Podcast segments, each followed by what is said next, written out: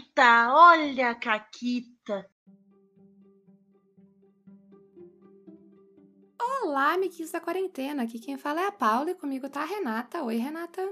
Oi, Paula, tudo bem? Tudo certinho. Eu tenho até uma caquita pra hoje. Olha aí, então conta pra nós. Eu tô jogando o Vaesen com o Forja narrando. E aí, ontem, a gente tava investigando lá umas treta, pipipi. Entramos num quarto e aí o Forja mandou todo mundo rolar um dado lá que eu não lembro mais o que que era. Treta, né? Ih. Aí eu falhei e ele disse: tá, vou te mandar um negócio no Telegram. Aí ele mandou no Telegram que eu tinha esse. Era uma, é uma criatura que, tipo, tem possessão. E aí ela queria. Ela, é a, a instrução é pra eu olhar pra um dos outros personagens e agir como se, um, como se ele tivesse me feito mal e eu quero vingança. Aí, primeira parte da Caquita que eu fui quem falhei, entendeu? E a minha personagem, ela já tem dupla personalidade. Então ficou todo mundo, o que que está acontecendo? É uma terceira? E aí eu pensei, tá, arma. Eu não teria uma arma, mas a minha personagem é médica, então eu presumi que ela tinha um bisturi. Aí eu tirei meu bisturi e voei pra cima do personagem do Juliano. E ele tava, tipo, sofrendo, que, que ia, ia, não podia cortar o rosto dele. Foi uma cena incrível, eu fui pra cima dele. Aí ficou. Ele tentou se defender, e aí o Juliano não tava conseguindo abrir o founder, então eu rolei, rolei por ele e por mim. Falhei pra ele e tive dois sucessos pra mim. Aí foi muito bom, entendeu? Comecei o combate batendo no amiguinho, Excelente. né? Mas aí eu tinha um sucesso extra, eu usei pra tirar a arma dele, porque eu disse, meu filho da puta vai atirar em mim. E só durava um turno o negócio, mas eu não podia dizer que só durava um turno, eu sabe? Ai, meu Deus, agora eles vão atirar em mim. Mas aí não, a, a Tai, a personagem da Tai só juntou minha personagem e jogou ela longe. O que faz sentido. Justo. O que faz sentido porque a minha personagem, uma das minhas personalidades é a amiga de bebedeira da personagem da Tai, então não deve ter sido a primeira vez que ela teve que me conter meio exaltada. E aí ela só me jogou pra longe, assim, e aí resolveu tudo. Eu, eu ainda depois fiz curativo na mão do personagem do Juliano. Ó. Mas foi ótimo. E a gente tava sempre. A gente ficou horas depois ainda ah, tratando como se a assombração fosse uma pessoa e ela não nos respondia porque, obviamente, a gente tava errado e não era. Foi ótimo. Foi isso. Muito bom. E no episódio de hoje, a gente vai falar um pouquinho sobre protagonismo, mas protagonizar sem monopolizar. Porque a real é que quando a gente tá jogando, todo mundo quer o protagonismo. Porque tu criou teu boneco, tu quer desenvolver histórias que tu pensou, tu quer fazer coisas que são maneiras. Então é natural querer protagonizar certas cenas. O problema é quando se quer protagonizar todas as cenas. Então a gente vai falar um pouquinho aqui hoje sobre protagonizar cenas sem protagonizar todas elas e dividindo esse protagonismo com os amiguinhos, para que todo mundo possa protagonizar as coisas e todo mundo possa ser feliz, certo? Certo. Eu acho que uma coisa muito importante é que todo mundo quer o protagonismo, mas nem todo mundo vai atrás dele da mesma forma. Assim, tem gente, eu tô levantando a minha mãozinha aqui, que é bastante comunicativa, não tem vergonha na cara, e facilmente se insere nas coisas, né? Facilmente Até quando chama. a pessoa tem mais experiência de RPG, né? Tu já Sim. jogou mais, jogou vários sistemas, tu tem mais prática. É uma questão de prática. Sim. Não é assim, e ah, de não, a pessoa é tímida, também. não sei o quê.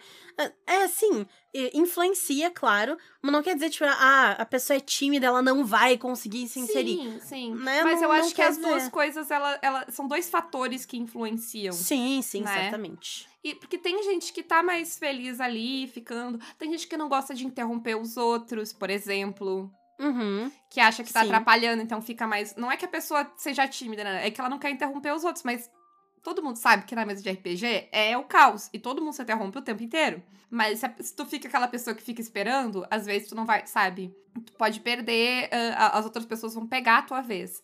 E aí É. que entra essa parada de se tu é essa pessoa que tem essa facilidade de achar a brecha e se colocar lá, às vezes é bom colocar a mão na consciência e pensar. Porque eu- é uma coisa que eu tento fazer hoje em dia, Renata, que é me inserir, mas não pra mim. Tipo, pegar a bola e passar, sabe? Aham. Pular, aham, pra- eu Sim. pulo, pego a bola, mas eu não fico com ela. Eu passo, tipo, Uhum. Fulano, o que que tu acha? Fulano, tu não pode Sim. resolver isso aqui? Fulano, tu sabe tal coisa?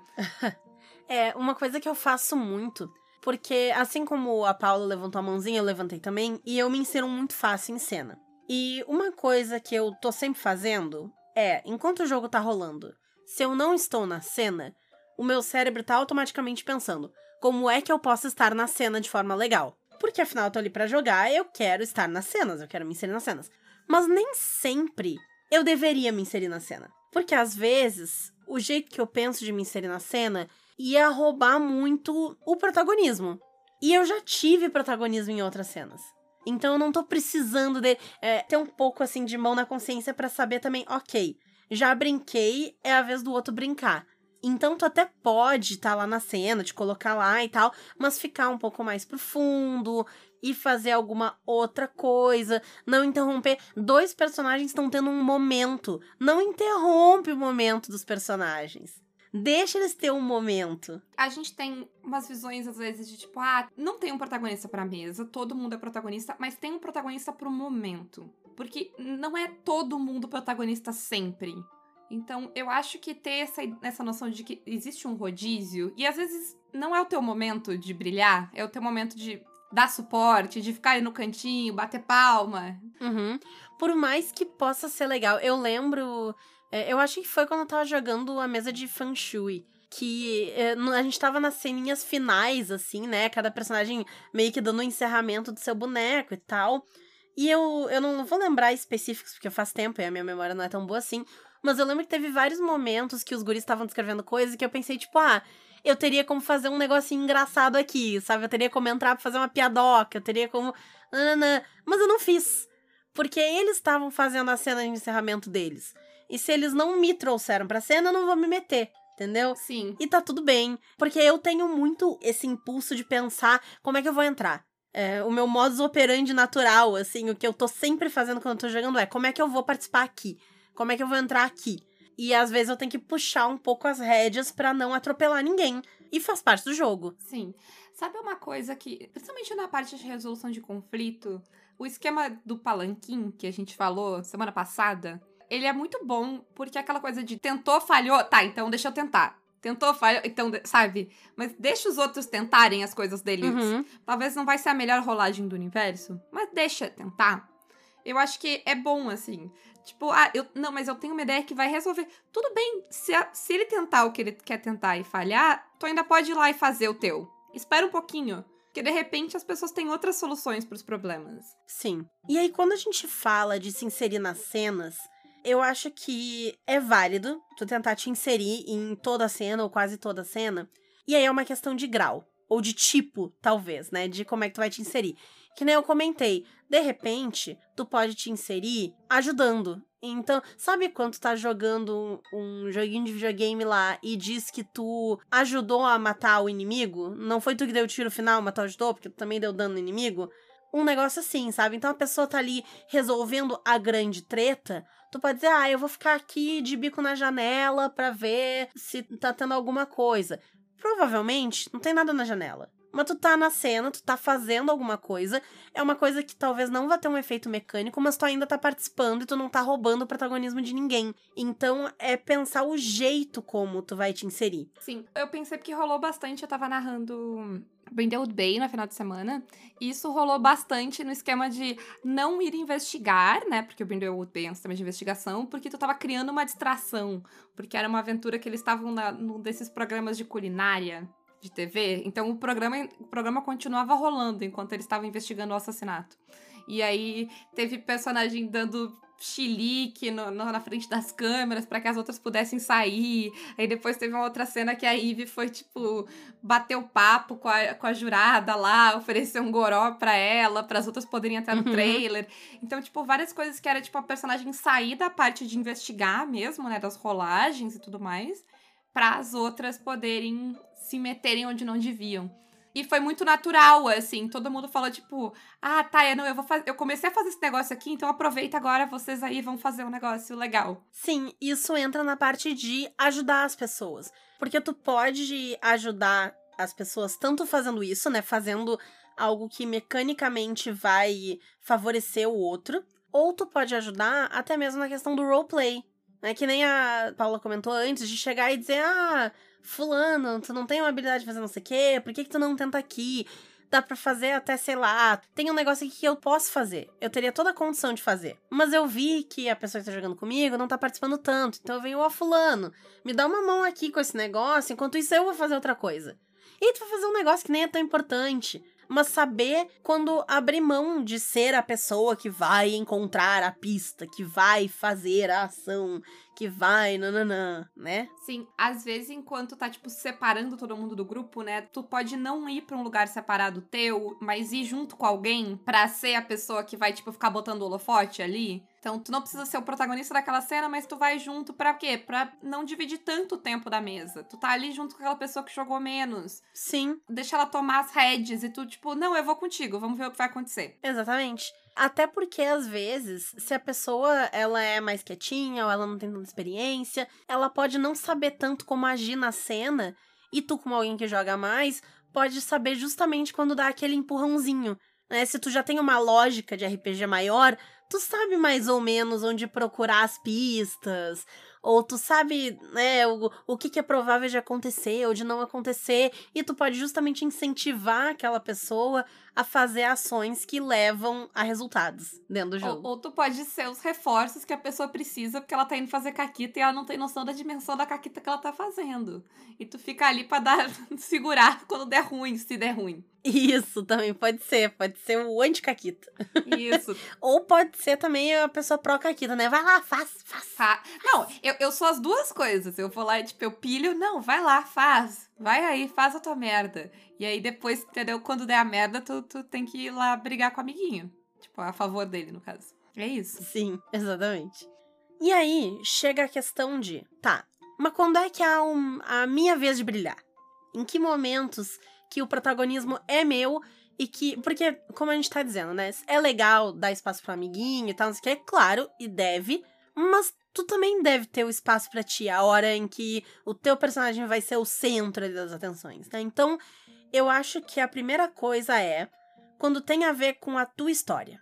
Se tem a ver com o vilão que tu criou, com o teu background, com o problema que tu tá pessoalmente enfrentando, com a tua personalidade, é a tua hora. Quem tá narrando tá te dizendo que é a tua hora. Então aí é um dos momentos em que é óbvio para tu entrar ali e tomar essa frente. Outros momentos que tu pode fazer isso é, ah, faz tempo que eu não faço um negócio de mega protagonismo, que eu não sou estrelinha da cena. Então vai lá e faz. É um bom senso, né? É o famoso bom senso. Famoso bom senso. É aquilo, né? O Caquitas, a gente tem 250 episódios falando a mesma coisa. Que é, tenham bom senso, sejam pessoas decentes. Não, não conta o nosso segredo, Renan. mas outra coisa também, às vezes, não é, tipo, a história do teu personagem, mas é a mecânica do teu personagem. Às vezes, aquela cena, ela é feita pro personagem que tu montou, né? No, na quarta, a gente falou de sétimo mar, de narrar sétimo mar. E se eu fiz um caçador de monstro e a gente vai enfrentar um monstro pela primeira vez, é o meu momento. Essa cena tá ali pra mim. E às vezes pode ser pela história. A, a, história e a mecânica vão ser parecidas, né? Mas às vezes, tipo, tu é a pessoa que tem a habilidade precisa e exata para resolver aquele problema.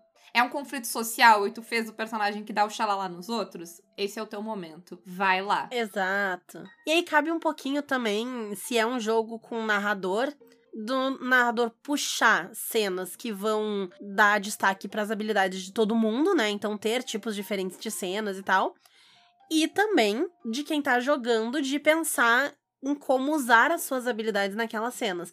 Por isso que é bom sempre ter um diálogo aberto, né?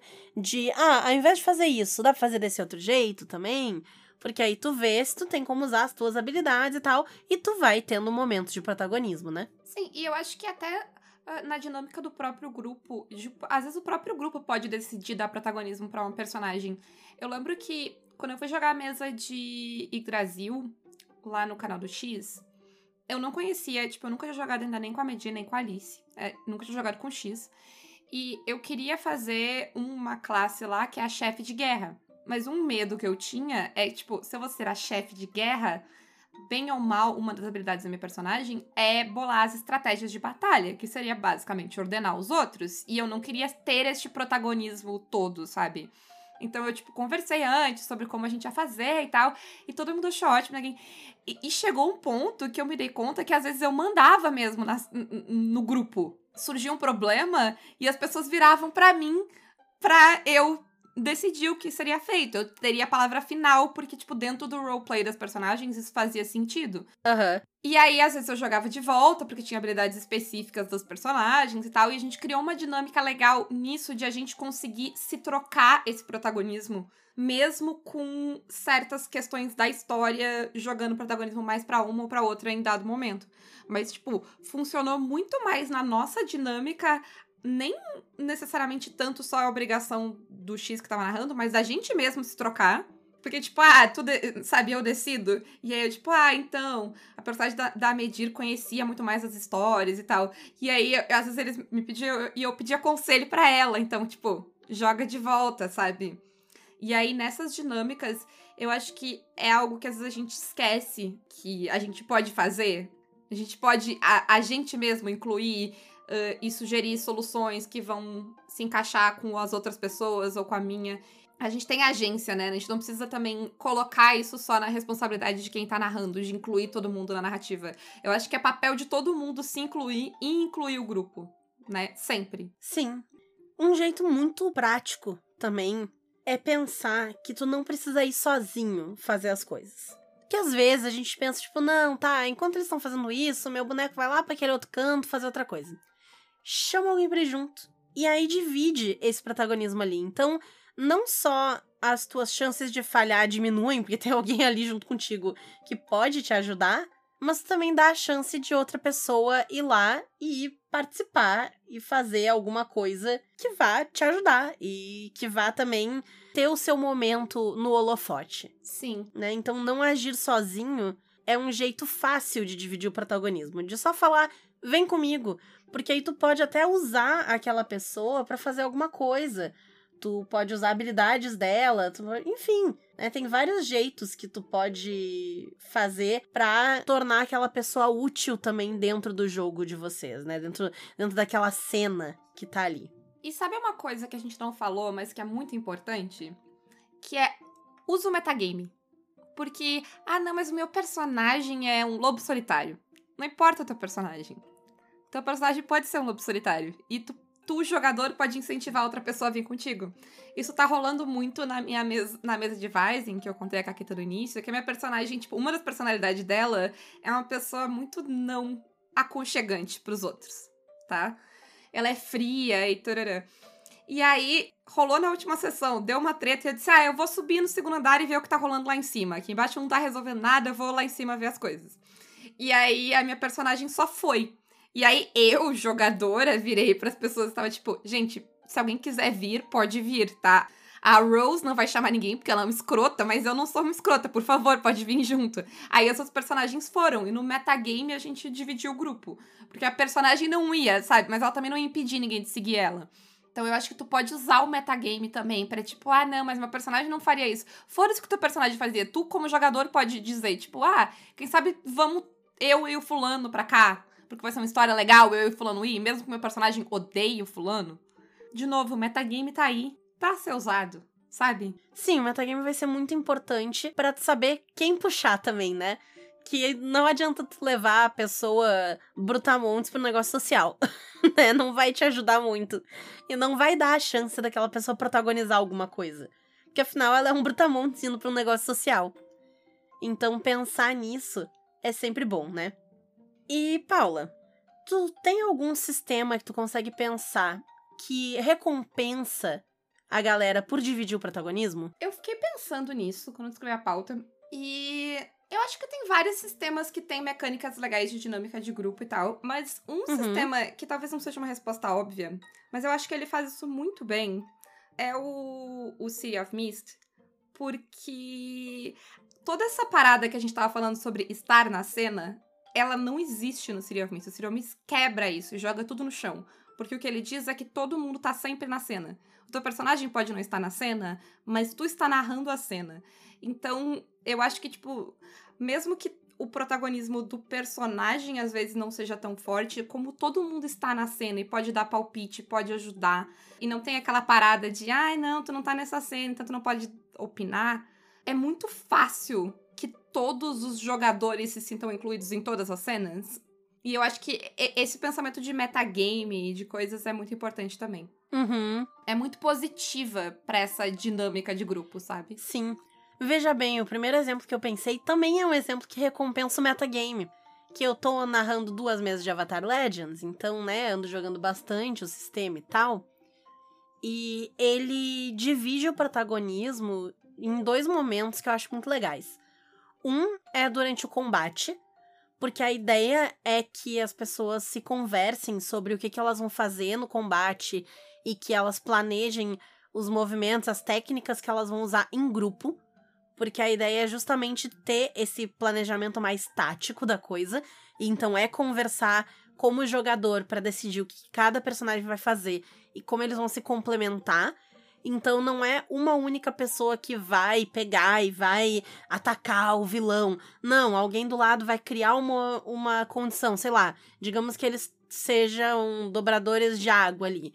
Um deles vai quebrar um monte de barril que tá perto e vai encher de água no chão, vai inundar o chão do lugar. Aí um outro cara vai transformar parte dessa água em gelo. E por, pelo primeiro ter colocado a água ali, ele dá uma tag pro outro, ele fica empoderado, ele consegue fazer uns esquema a mais e tal. Aí ele faz ali um negócio de gelo, isso deixa o vilão escorregando ali, aí o vilão perde técnicas que ele pode usar, ele fica mais enfraquecido. E aí vem outra pessoa e porque ela tava preparada, sei lá, enfim, tem uma série de tags que tu pode usar ali. Ela tem mais um para atacar esse cara, porque ele tá todo fudido no negócio de gelo. Isso foi a ação de três pessoas para derrubar aquele cara. Então o Avatar Legends faz isso assim. E outra coisa que eles fazem, que eu achei muito foda, porque eu tenho um problema com algumas mecânicas de ajuda. Tem alguns sistemas que a mecânica de ajuda é muito burocrática. E ela é meio chata. Porque tu vai lá, tu rola, teve sucesso, tu ajuda a pessoa. É meio que isso né?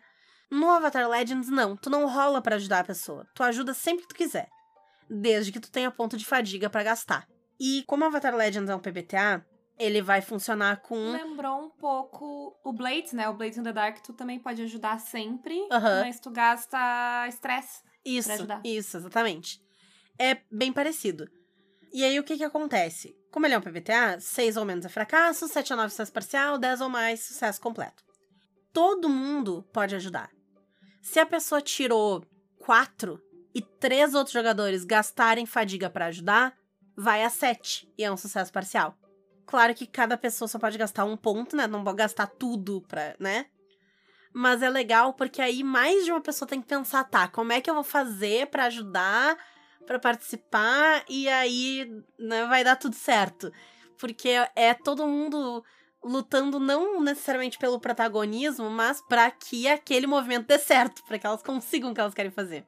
Sim. Então tem esse esquema, é muito legal. Eu gostei muito da mecânica de ajuda do Avatar. Outro sistema que nessa, nessa vibe do metagame divide muito bem o protagonismo é o Fate.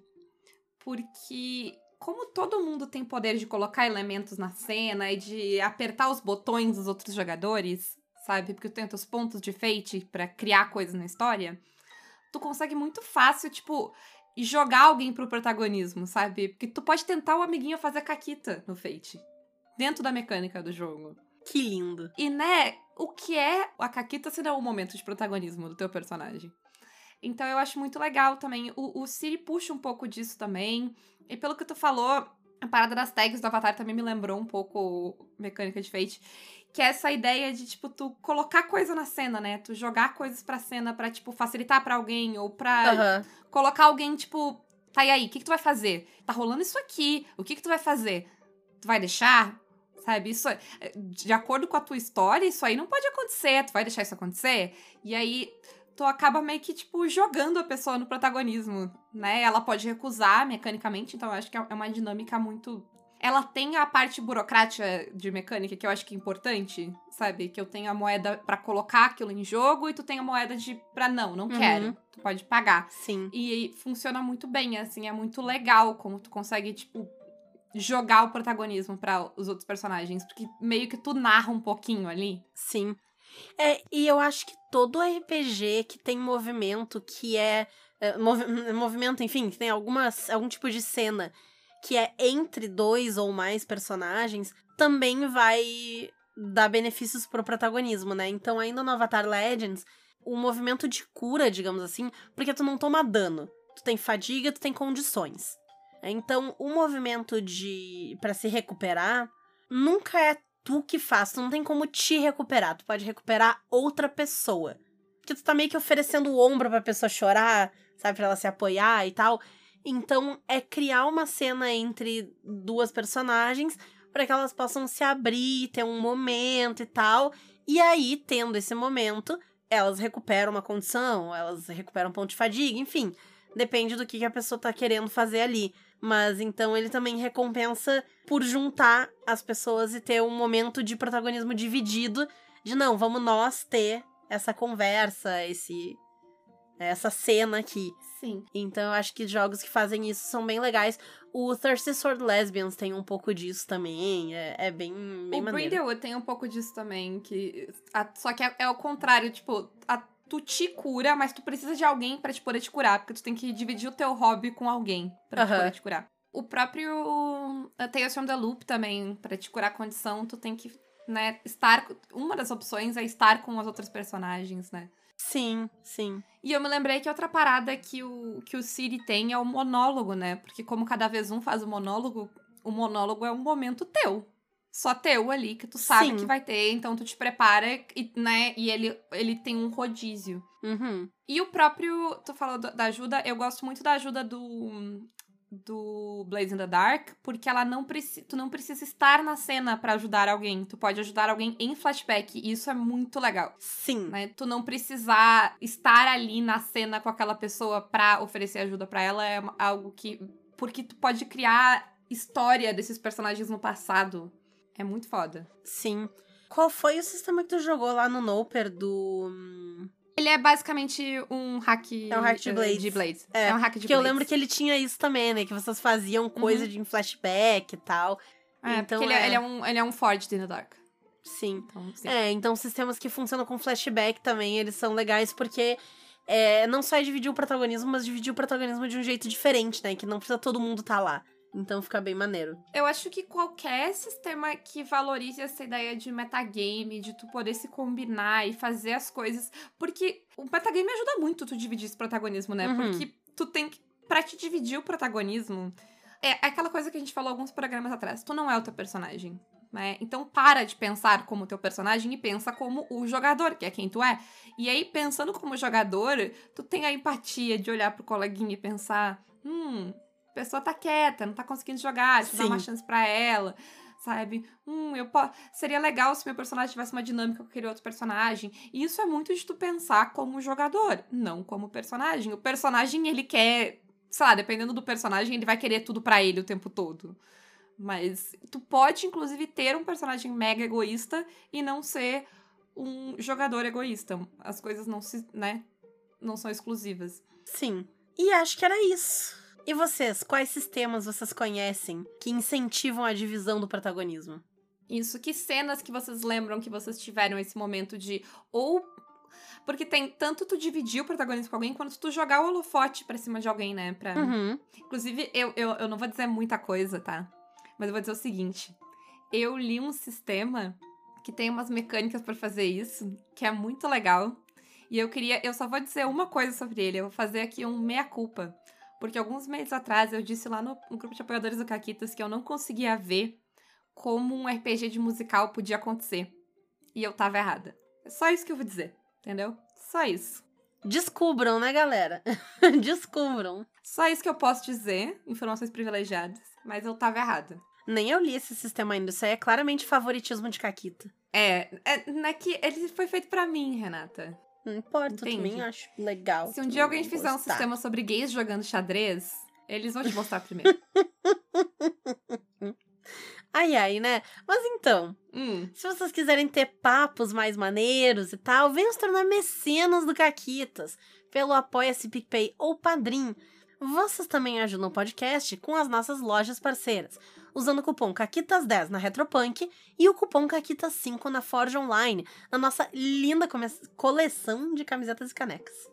Além disso, quem quiser anunciar seu RPG no Caquitas, ou então, ah, sei lá, eu vendo dados, eu vendo não sei o quê, fala com contato arroba pausaparumconteúdo.com.br e conversa com a Ana sobre isso. É isso então.